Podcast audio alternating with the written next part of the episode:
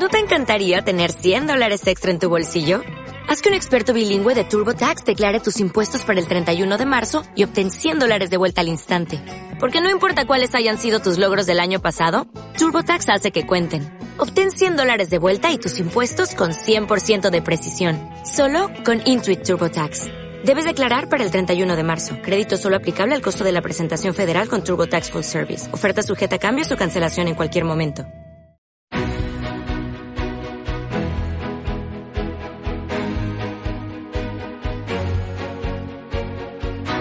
En Capital Intereconomía, Consultorio de Fondos.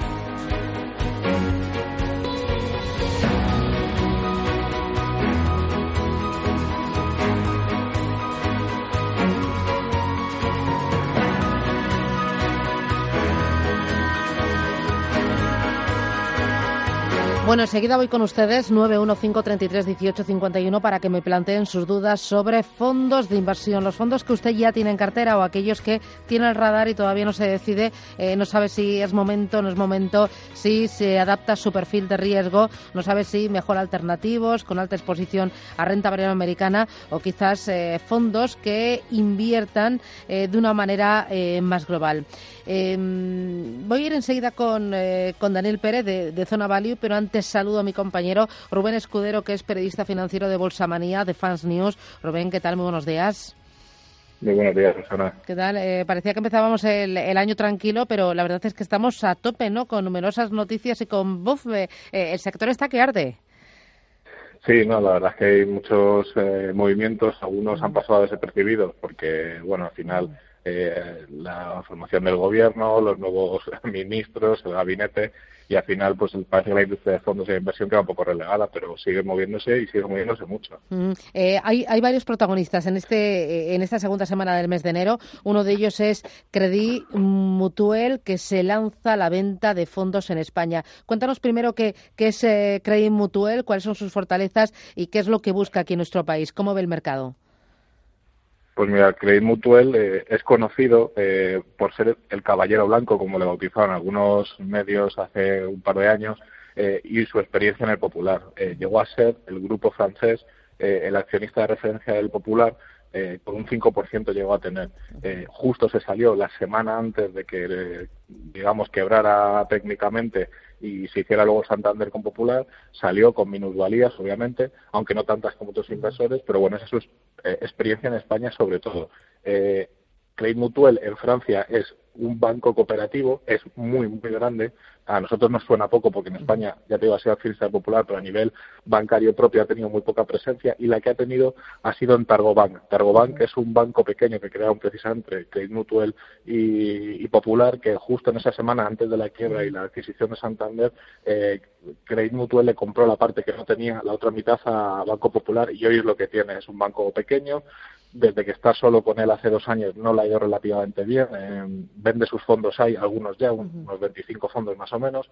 Lo que pasa es que el banco ha hecho un ERE, eh, según el Banco de España, es el banco que más pérdidas tiene en estos dos últimos años, o sea que bueno, no le está yendo demasiado bien. De ahí que ahora vayan a hacer otra apuesta que sea vender fondos de inversión, que al final da más margen y, al final, pues oye, puedes venderlos a los, a los institucionales y no dependes tanto del cliente final. Claro, y para ello ha creado Credit Mutual Investment Managers. Exacto. Lo que ha hecho es, eh, ha creado una marca global de gestión de activos, que es la que tú mencionas. En esa marca global de gestión de activos ocurren dos cosas. Se van a centralizar eh, la labor comercial de una serie de boutiques que tiene debajo. Al final, ellos tienen una especie de mm, paraguas multiboutique como lo puede tener Natixis. Natixis es otro competidor francés, en España sí que es muy conocido, tiene la marca Natixis Investment Managers, pero debajo cuelgan muchas boutiques. En el caso de Natixis, pues nombres tan conocidos como DNGA, H2O, Mirova, Ostrum o, Thematics. Eh, ¿Qué hace Credit Mutual? engloba una marca como la tiene Natixis y debajo va a traer a España las gestoras o boutiques que no tenía. Ya tenía la suya propia, Credit Mutual Asset Management, estaba Bank de Luxemburgo Investments, porque Banco de Luxemburgo pertenece también a Credit Mutual, y va a traer otras cuatro más. Entre ellas eh, va a traer la gestora FIC, eh, a través de sus dos derivadas, que son Market Solutions y Private Debt. Luego tiene otra que se llama FIGOG, Management, y luego otra que es eh, Atlantic Gestión. Eh, son gestoras o boutiques muy diferentes porque hacen renta variable, renta fija, mixtos, temáticos, pasivos, deuda privada, estructurados o gestión alternativa. O sea, tienen mucha gama de, gestión a través de diferentes boutiques. Eh, ¿Sería algo parecido a Natixis Investment Managers? ¿Sería con su competidor, su, su espejo?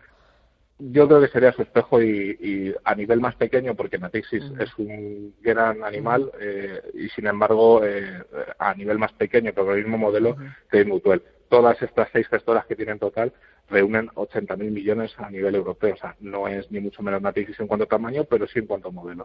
Bueno, siempre es bueno que haya un nuevo jugador en el mercado y que traiga nueva oferta de productos y luego ya, bueno, eh, eso genera más, competencia. Me interesa otro nombre propio, Bononato, eh, un gestor muy reconocido. ¿Qué ha pasado con el fondo que gestiona? Lo cierra, eh, hace un hard close, que es como lo llaman los anglosajones. Eh, en España no es una práctica muy común, lo hacen ni soft ni hard close, eh, y lo cierra porque, bueno, tiene una serie de posiciones OTC, derivados que se contratan fuera de mercado, porque está bajista en una parte del mercado muy concreta. Llega a tener hasta un 53% de la cartera en cortos sobre el futuro del bono alemán a 30 años.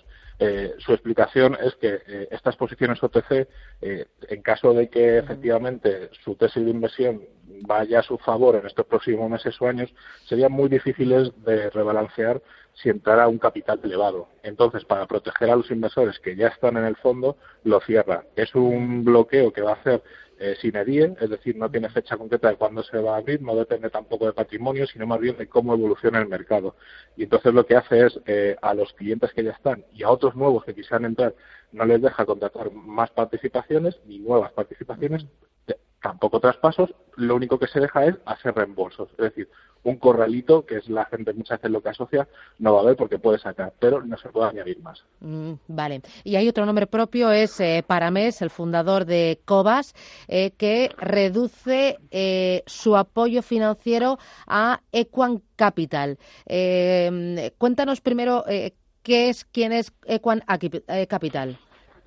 Sí, eh, os cuento primero y luego lo segundo. Eh, la Equam es un, es un fondo de capital, bueno, es un fondo de renta variable europea que gestiona, digamos, con un enfoque más de capital privado, capital riesgo. Ellos venían, sus dos socios fundadores del mundo de la banca de inversión en capital riesgo, y lo que hicieron es traducir esas experiencias en la renta variable cotizada. Montaron un fondo hace cinco años y en su tercer año, para mes, se fijó en ellos, además proactivamente para mes les llamó a ellos y les dijo, oye, qué cartera tan buena, es muy diferente a la que yo tengo, os quiero apoyar porque sois pequeños, pero yo os quiero apoyar. Eh, entró, eh, en ese momento no se dijo al mercado la participación que tenía Paramés, porque era algo nuevo que Paramés participase como socio en el gestora que no era la suya, y no se dijo, simplemente se dijo que tenía una participación minoritaria, pero significativa. Nosotros hemos podido averiguar estos días que lo que entró en su momento es un 40%. minoritaria, ¿no? Y que, bueno, es un pico. Casi, eh, es un pico, pero bueno, ellos ya sabes que son muy reservados diciendo, hombre, no, porque no tengo el control, no es más del 50. Pero es un 40. Sí, sí, es elevado, es elevado, es un gran apoyo para ellos. Y entonces, no lo va a reducir ya ni a corto plazo. Lo que dice es, eh, lo que yo quiero es no inmiscuirme en su gestión, es decir, apoyarles a que crezcan. Cuando crezcan, ese 40 pues lo reduciré al entorno del 20. Es un plan que ya estaba del inicio, no es ni porque vaya mal ni porque vaya especialmente bien, y va a ocurrir sí o sí simplemente para ayudarles a crecer y luego que vuelen por sí solos. Él se reservará un 20% a medio plazo cuando toque y es lo que es lo que va a hacer. Eh, esta, este fondo español, esta firma, está, fue fundada por Alejandro Muñoz y José Antonio Larraz y ya te digo, eh, ahora ha hecho su quinto aniversario, tienen más de 50 millones de bajo gestión, que ya es un patrimonio que los institucionales empiezan a fijar en él. Morningstar les ha dado tres estrellas y anualizado en estos cinco años ha hecho una rentabilidad del 8%, que no está mal. Eh, al, final lo que hace em, eh, para mes es identificar, empujar proyectos de gestión value, ¿no? Eh, que, que, le gustan y que van en línea con, con lo que es su forma también de trabajar, ¿no? Es, es importante un matiz porque eh, identifica y empuja proyectos value que son similares a él, pero con una cartera algo distinta, y la derivada importante es que lo hace porque cuando la cartera internacional de Cobas llegue a su límite de patrimonio, ellos lo fijaron entre 4.000 y 5.000 millones, eh, lo que quieren hacer es que esa estrategia se cierre va en su momento cuando toque, que puedan pasar X años, porque ha, empezado bastante mal, como sabéis, eh, y se llega a esos 4.005 millones, le va a quedar el fondo grandes compañías, que es el fondo que menos, digamos, Cobas le gusta o quiere eh, patrocinar entre sus clientes. Cuando cierre su estrategia, como contrapeso al Cobas Compañías, lo que va a hacer es recomendar fondos de sus socios. En este caso podría ser Equam, que ya seguramente habrá tenido un 20% de ese capital, o de una segunda gestora que también entró, su exanalista en Londres, eh, Peter Smith, eh, hace unos meses fundó con ayuda de Paramés, y en este caso sí como socio fundador mayoritario, no sabemos cuánto es ese mayoritario, pero seguro por encima del 50, una gestora en Londres que se llama Palm Harbor Capital. Entonces ya es socio de dos proyectos, de este en Londres y de Equam aquí en España. Entonces, cuando cierre su cartera internacional, lo que hará será recomendar una de estas dos gestoras o de cualquier tercera que adquiera una participación a, futuro. Bueno, pues tenemos ahí algunas de las noticias que, mm, que, has generado que han sido información en la industria de los fondos de inversión durante los últimos días y con ellas pretendemos formar, educar a ese ahorrador pues que tiene el vehículo fondo en eh, su cartera de activos. Eh, oye, Rubén, pues nada, que tengas mucho, mm, que te vaya bien el trabajo y nada, seguir pedaleando, a no parar. Muchísimas gracias. Gracias, buena semana. Mm. Daniel Pérez, ¿qué tal? Buenos días. Muy buenos días a todos. ¿Qué tal? ¿Cómo vas? Aquí estamos, escuchando a mi compañero Rubén. Muy interesante. Eh, sí, es interesante porque uno siempre aprende ¿no? de lo que escriben, de lo que investigan y de lo que eh, van publicando los, eh, los compañeros de, profesión, estos periodistas que están especializados en la industria. A mí la verdad es que me encanta. Bueno, Daniel Pérez es sector de fondos de Zona Value y con él vamos a responder a las dudas que ustedes tengan sobre fondos de inversión. oye, me interesa, ¿vosotros estáis en renta fija? ¿Merece la pena este año estar en este año 2020? Pues mira, la renta fija es ahora mismo como una caja que nadie sabe, una caja negra que nadie sabe qué va a pasar con ella. Hay mucho miedo y de hecho ya ha salido pues una noticia de una gestora, en Fact People ha salido una, una, gestora que ha cerrado una línea de negocio en renta fija porque no ven proyección y no ven negocio. Y es cierto que es complicado. Nosotros recomendamos eh, reducir un poco la exposición a renta fija y sobre todo si nos exponemos a renta fija, hacerlo con productos no tan convencionales, ¿no? Porque ya sabemos que, bueno, un producto de renta fija de gobiernos eh, sin complicación o demás, tienen pocas proyecciones de generar rentabilidad. De hecho, muchas personas están comprando bonos que dan rentabilidad negativa, que, que tienen poco sentido, aunque lo tiene, pero muy poco. Entonces creemos que la renta fija hay que estar muy diversificado, entender muy bien qué hacen los gestores y intentar buscar valor en nichos. Pero insistimos, estamos en un mundo en el que el valor que se puede encontrar es muy pequeño en comparación al posible riesgo en algunos segmentos. Entonces hay que tener cuidado y esto está provocando que mucha gente rote hacia otro tipo de activos. Eh, dentro de la renta fija, eh, ¿hay algún fondo, alguna casa que tú digas esto realmente merece la pena este año? Sí, mira, nosotros tenemos eh, diversos fondos recomendados dependiendo del, nicho. Te voy a comentar algunos que me parecen bastante interesantes. Uno de mis favoritos es el Jupiter Dynamic Bond. Es un fondo que a mí me encanta personalmente. Está gestionado por Ariel de Calel, que tiene más de 20 años de experiencia en renta fija y un equipo enorme de analistas a su alrededor. ¿vale? Entonces, la, la identidad de este fondo es la flexibilidad absoluta a la hora de invertir en renta fija global, ¿no?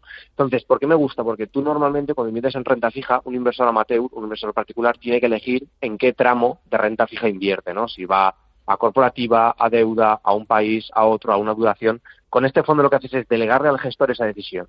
Entonces, por eso me parece un fondo muy interesante, porque lo que haces es decir, vale, yo no sé qué tramo de la renta fija lo va a hacer mejor, no tengo esa, esa capacidad de análisis, pues voy a buscarme un gestor que sea dinámico en la asignación en renta fija. Entonces, para mí me parece un fondo que tiene que ser core en muchas de las carteras. Evidentemente, el gestor se puede equivocar, puede tener, si la renta fija mal, va mal, irá mal, pero creo que es una buena alternativa para, para entrar a, este mercado, ¿no? Y luego hay otros fondos más, más, defensivos, por ejemplo, a mí el Textan Bond Picking de Amiral me gusta mucho, que invierte en la renta fija con un enfoque value, un enfoque de analizar la empresa, analizar la sostenibilidad de esa empresa, analizar que de verdad tiene una capacidad de pago y sin mirar lo que son los tipos de interés, que es eh, lo que más está moviendo ahora mismo las, cotizaciones en renta fija, ¿no? Entonces son dos productos que a mí me parecen bastante interesantes y que se podrían complementar con otros, como por ejemplo el mítico M&G Optimal Income, Buy Hall Renta Fija, el TREA Renta Fija, que también aquí en España tenemos tanto Buy Hall como TREA, que son bastante buenos en renta fija. Hay diferentes opciones para que el inversor decida qué hacer. Eh, vamos con los oyentes, con inversores. Jaime de Madrid, buenos días. Hola, muy buenos días, Susana. Cuénteme. Eh, le quería preguntar a, don Daniel lo siguiente. El día anterior eh, aconsejó el fondo PIT for Global Total Return como un fondo estupendo de, total, de retorno absoluto. Y he estado analizándolo, viéndolo en Morningstar. Lo que ocurre que veo seis clases diferentes eh, aquí en, que imagino son las que corresponden al, a la entrada de este fondo en, en España, al listado en España. Eh, y, no veo que den unos resultados tan positivos como él comentaba. Entonces, la pregunta es, ¿qué, eh, ¿a qué clase se refería cuando, cuando daba esos datos? Porque yo veo, por ejemplo, el, el que está denominado en, en libras, que tiene un share de 0,35% nada más. Eh, entiendo que es bajo y aparte da no dos, sino da tres años consecutivos en negativo. Bueno, tan solo era preguntarle eso, a qué clase corresponde, en qué divisa se, se, se denomina los datos que daba él. Nada más que eso. Entiendo. Gracias.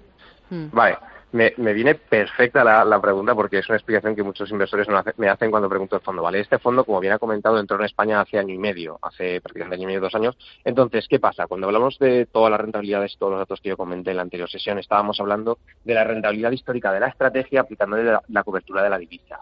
Entonces, ¿qué pasa? La clase actual que encontramos en Morningstar tiene un histórico muy pequeño y no refleja eso.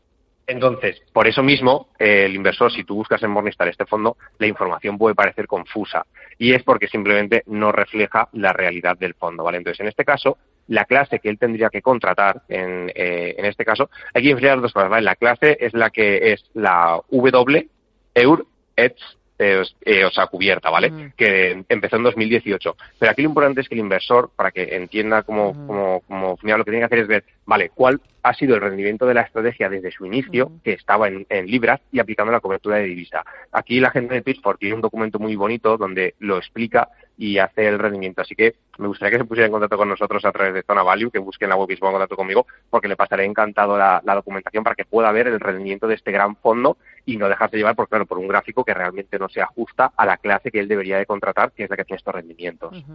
Mm, Joaquín Valencia, buenos días. Hola, buenos días, Susana. estoy otra vez. Ayer ah. pregunté a Méndez sobre Talgo y hoy quiero preguntar al analista sobre dos temas de fondos. Uno de ellos yo soy cliente de la plataforma de Renta 4 y a través de ella contrato sus fondos y de otras gestoras. Y tengo un problema porque tengo alguna parte del patrimonio invertido en un fondo de Renta 4 mm, que se llama Renta 4 Pegasus y he estado intentando hacerme la cuenta posteriormente a que estoy con ese fondo que tiene otro fondo más barato de, en cuanto a comisiones, que en vez de 1,20 como 0,71 y he intentado traspasar lo que tengo en el Pegasus a ese otro y dice que no me lo puedo trasladar porque ese tiene que ser para clientes que, o sea, que dejen que su gestión la lleven ellos. Y yo mm. digo, pero bueno, es que yo soy cliente.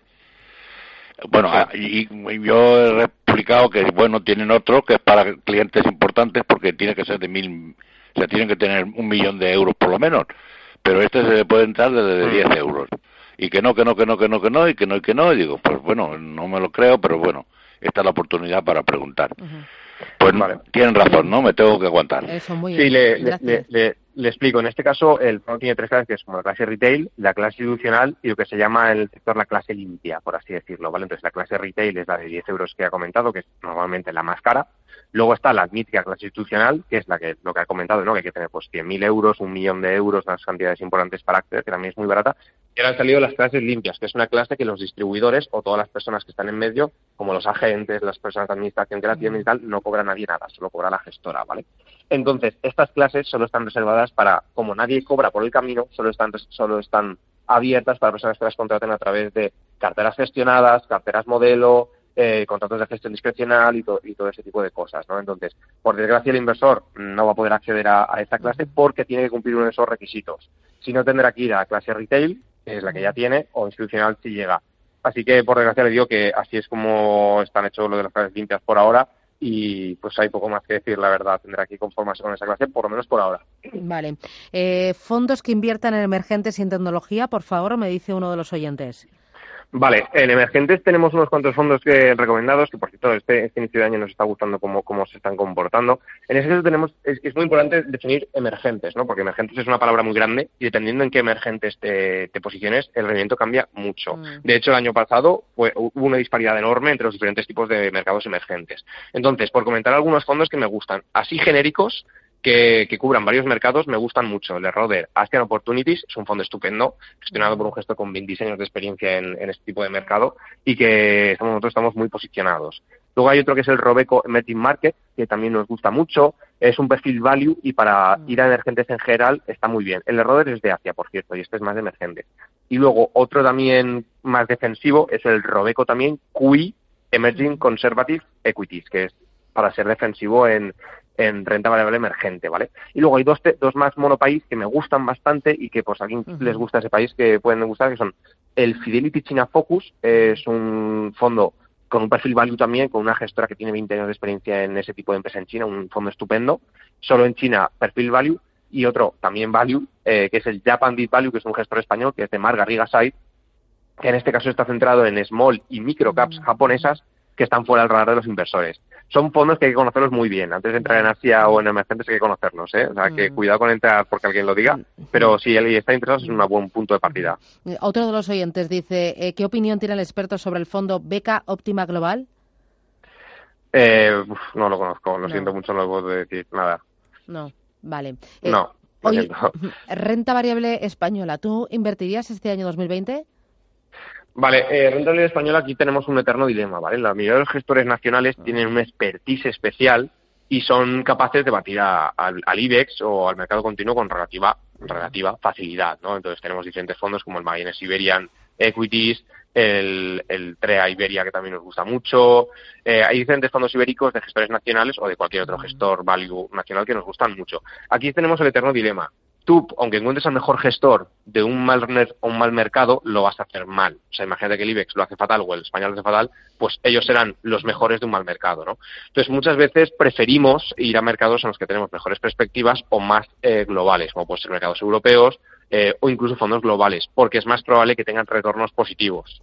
Y, que encontremos un gestor que es un poco malo, ganaremos más que en el otro escenario, ¿no?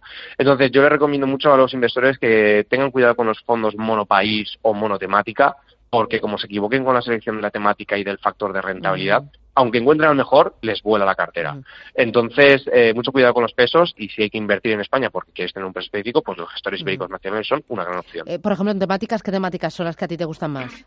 Vale, ahora mismo las temáticas tenemos por un lado, para mí todo lo que es socialmente responsable, aunque sé que es una rama muy grande, eh, nos está gustando todo el tema de, de agua, los fondos de, agua, los fondos mm. sostenibles, están recibiendo flujos de capital. De hecho, el otro día BlackRock ya dijo que va a hacer una rotación masiva hacia la sostenibilidad y solo que un jugador así te diga eso, ya te dice los flujos de capital hacia dónde van a ir. Entonces, nos gusta mucho como temática y luego ya como temática a largo plazo y megatendencias, nos gusta también el tema de la inteligencia mm. artificial y la robótica, son dos temáticas que nos gustan, el Internet de las Cosas y, todo ese tipo de, tecnologías. Y luego para los más arriesgados, que ya es algo muy nicho, eh, biotecnología y demás. Pero insisto, esto ya son cosas muy nicho, con unos niveles de riesgo superiores, y que un inversor siempre digo que es más importante que entienda y que esté cómodo con esa temática que el rendimiento que le pueda generar, porque al final tú tienes que casarte con una temática a largo plazo y entender que esto es un flujo, eh, una tendencia y tienes que ir con ella, ¿no? Entonces es más importante entenderla que otra cosa. Mm, José Manuel de Madrid, buenos días. Hola, buenos días, muchas gracias. A usted, gracias. Eh, a ver qué me puede decir el experto sobre el Fidelity Opportunities eh, Emergentes. Vale. Eh, ¿Lo tiene o para comprar? Mm, lo suscribí ayer, precisamente. Vale, gracias, gracias, ¿Qué dices de este fondo? Pues mira, es un fondo, los, ah, la, primera hablar de Fidelity, que es un fondo que me gusta mucho, es un fondo, es una, un fondo mía, una, es una, una, una, gestora que me gusta mucho, tiene un perfil de crecimiento, una mezcla de crecimiento y value muy, muy interesante, una casa es muy especializada en renta variable. Entonces, para mí es una, una, una casa con la que yo me siento muy, muy cómodo, tengo un montón de fondos con ellos. En, en este caso, en los fondos de era de emergente, ¿verdad? Como había comentado. Sí, sí, sí, sí, el vale, sí, sí. Este es un fondo que tiene, tiene más calificación Silver por Morningstar, o sea, es un fondo de, de bastante calidad. Y es un fondo que no, que nos, que no tenemos en la lista de fondos recomendados, no es uno que yo tenga fondos recomendados porque es un perfil más de crecimiento y demás, pero es un fondo que nos gusta. ¿Por qué? Porque estamos hablando de una casa muy buena, que siempre es un esto de confianza, tiene una calificación Silver por Morningstar y además un fondo que tiene unos retornos a largo plazo. Pero insisto, no es un fondo que yo tenga en mi lista de fondos recomendados, no significa que no sea malo, ¿eh? No tiene nada que ver. Última notita de voz. Buenos días. Deseaba preguntar al analista de fondos por dos que tengo en cartera. Son Renta 4 Valor Relativo, clase R, y True Value F1. A ver qué opina, ¿vale? Muchísimas gracias. Renta 4 y el True Value. Sí, los, eh, los conozco bien los dos. El rendimiento de valor relativo es un fondo que me gusta bastante. Para mí muchas veces es incluso un mm. sustitutivo o una alternativa para la renta fija o la liquidez pura. Para mí es un, es un fondo de retorno absoluto. Bueno, mm. depende cómo lo queramos encasillar. Eh, hay gente que no una cosa de otra. Eh, a mí es un fondo que me gusta. Me gusta porque mm. puede generar rendimientos sin unos niveles de riesgo muy altos y para tener como un colchón o como para gestionar la liquidez y no estar completamente parado el dinero, yo creo que es un fondo que está bastante bien, a mí me gusta. Sobre True Value, este es un fondo, bueno, que es famosísimo, se ha hecho famoso en los últimos años por la gran captación que ha mm. tenido. Mm. Es un fondo que nosotros no tenemos en la lista de fondos recomendados mm. y el motivo es porque ha crecido mucho y ha habido un cambio sustancial en, la gestión del patrimonio. No es lo mismo gestionar 10 millones que 20, que 30, que 150. Entonces, creemos que es un fondo que ha crecido muy rápido, tiene un perfil muy claro y nos gustaría esperar a ver cómo el equipo de gestión se readapta a la situación, porque, insisto, no es lo mismo buscar small caps y micro caps de 100 millones que tener que invertir ya en empresas de 500, 1000 millones de valoración, porque simplemente por tu patrimonio ya no puedes invertir en cosas más pequeñas. Y que nos vamos, que me voy, que me voy. Daniel Pérez, Zona Valley, un placer. Gracias por ayudarnos. Hasta pronto. Lo mismo digo, hasta la próxima. Adiós.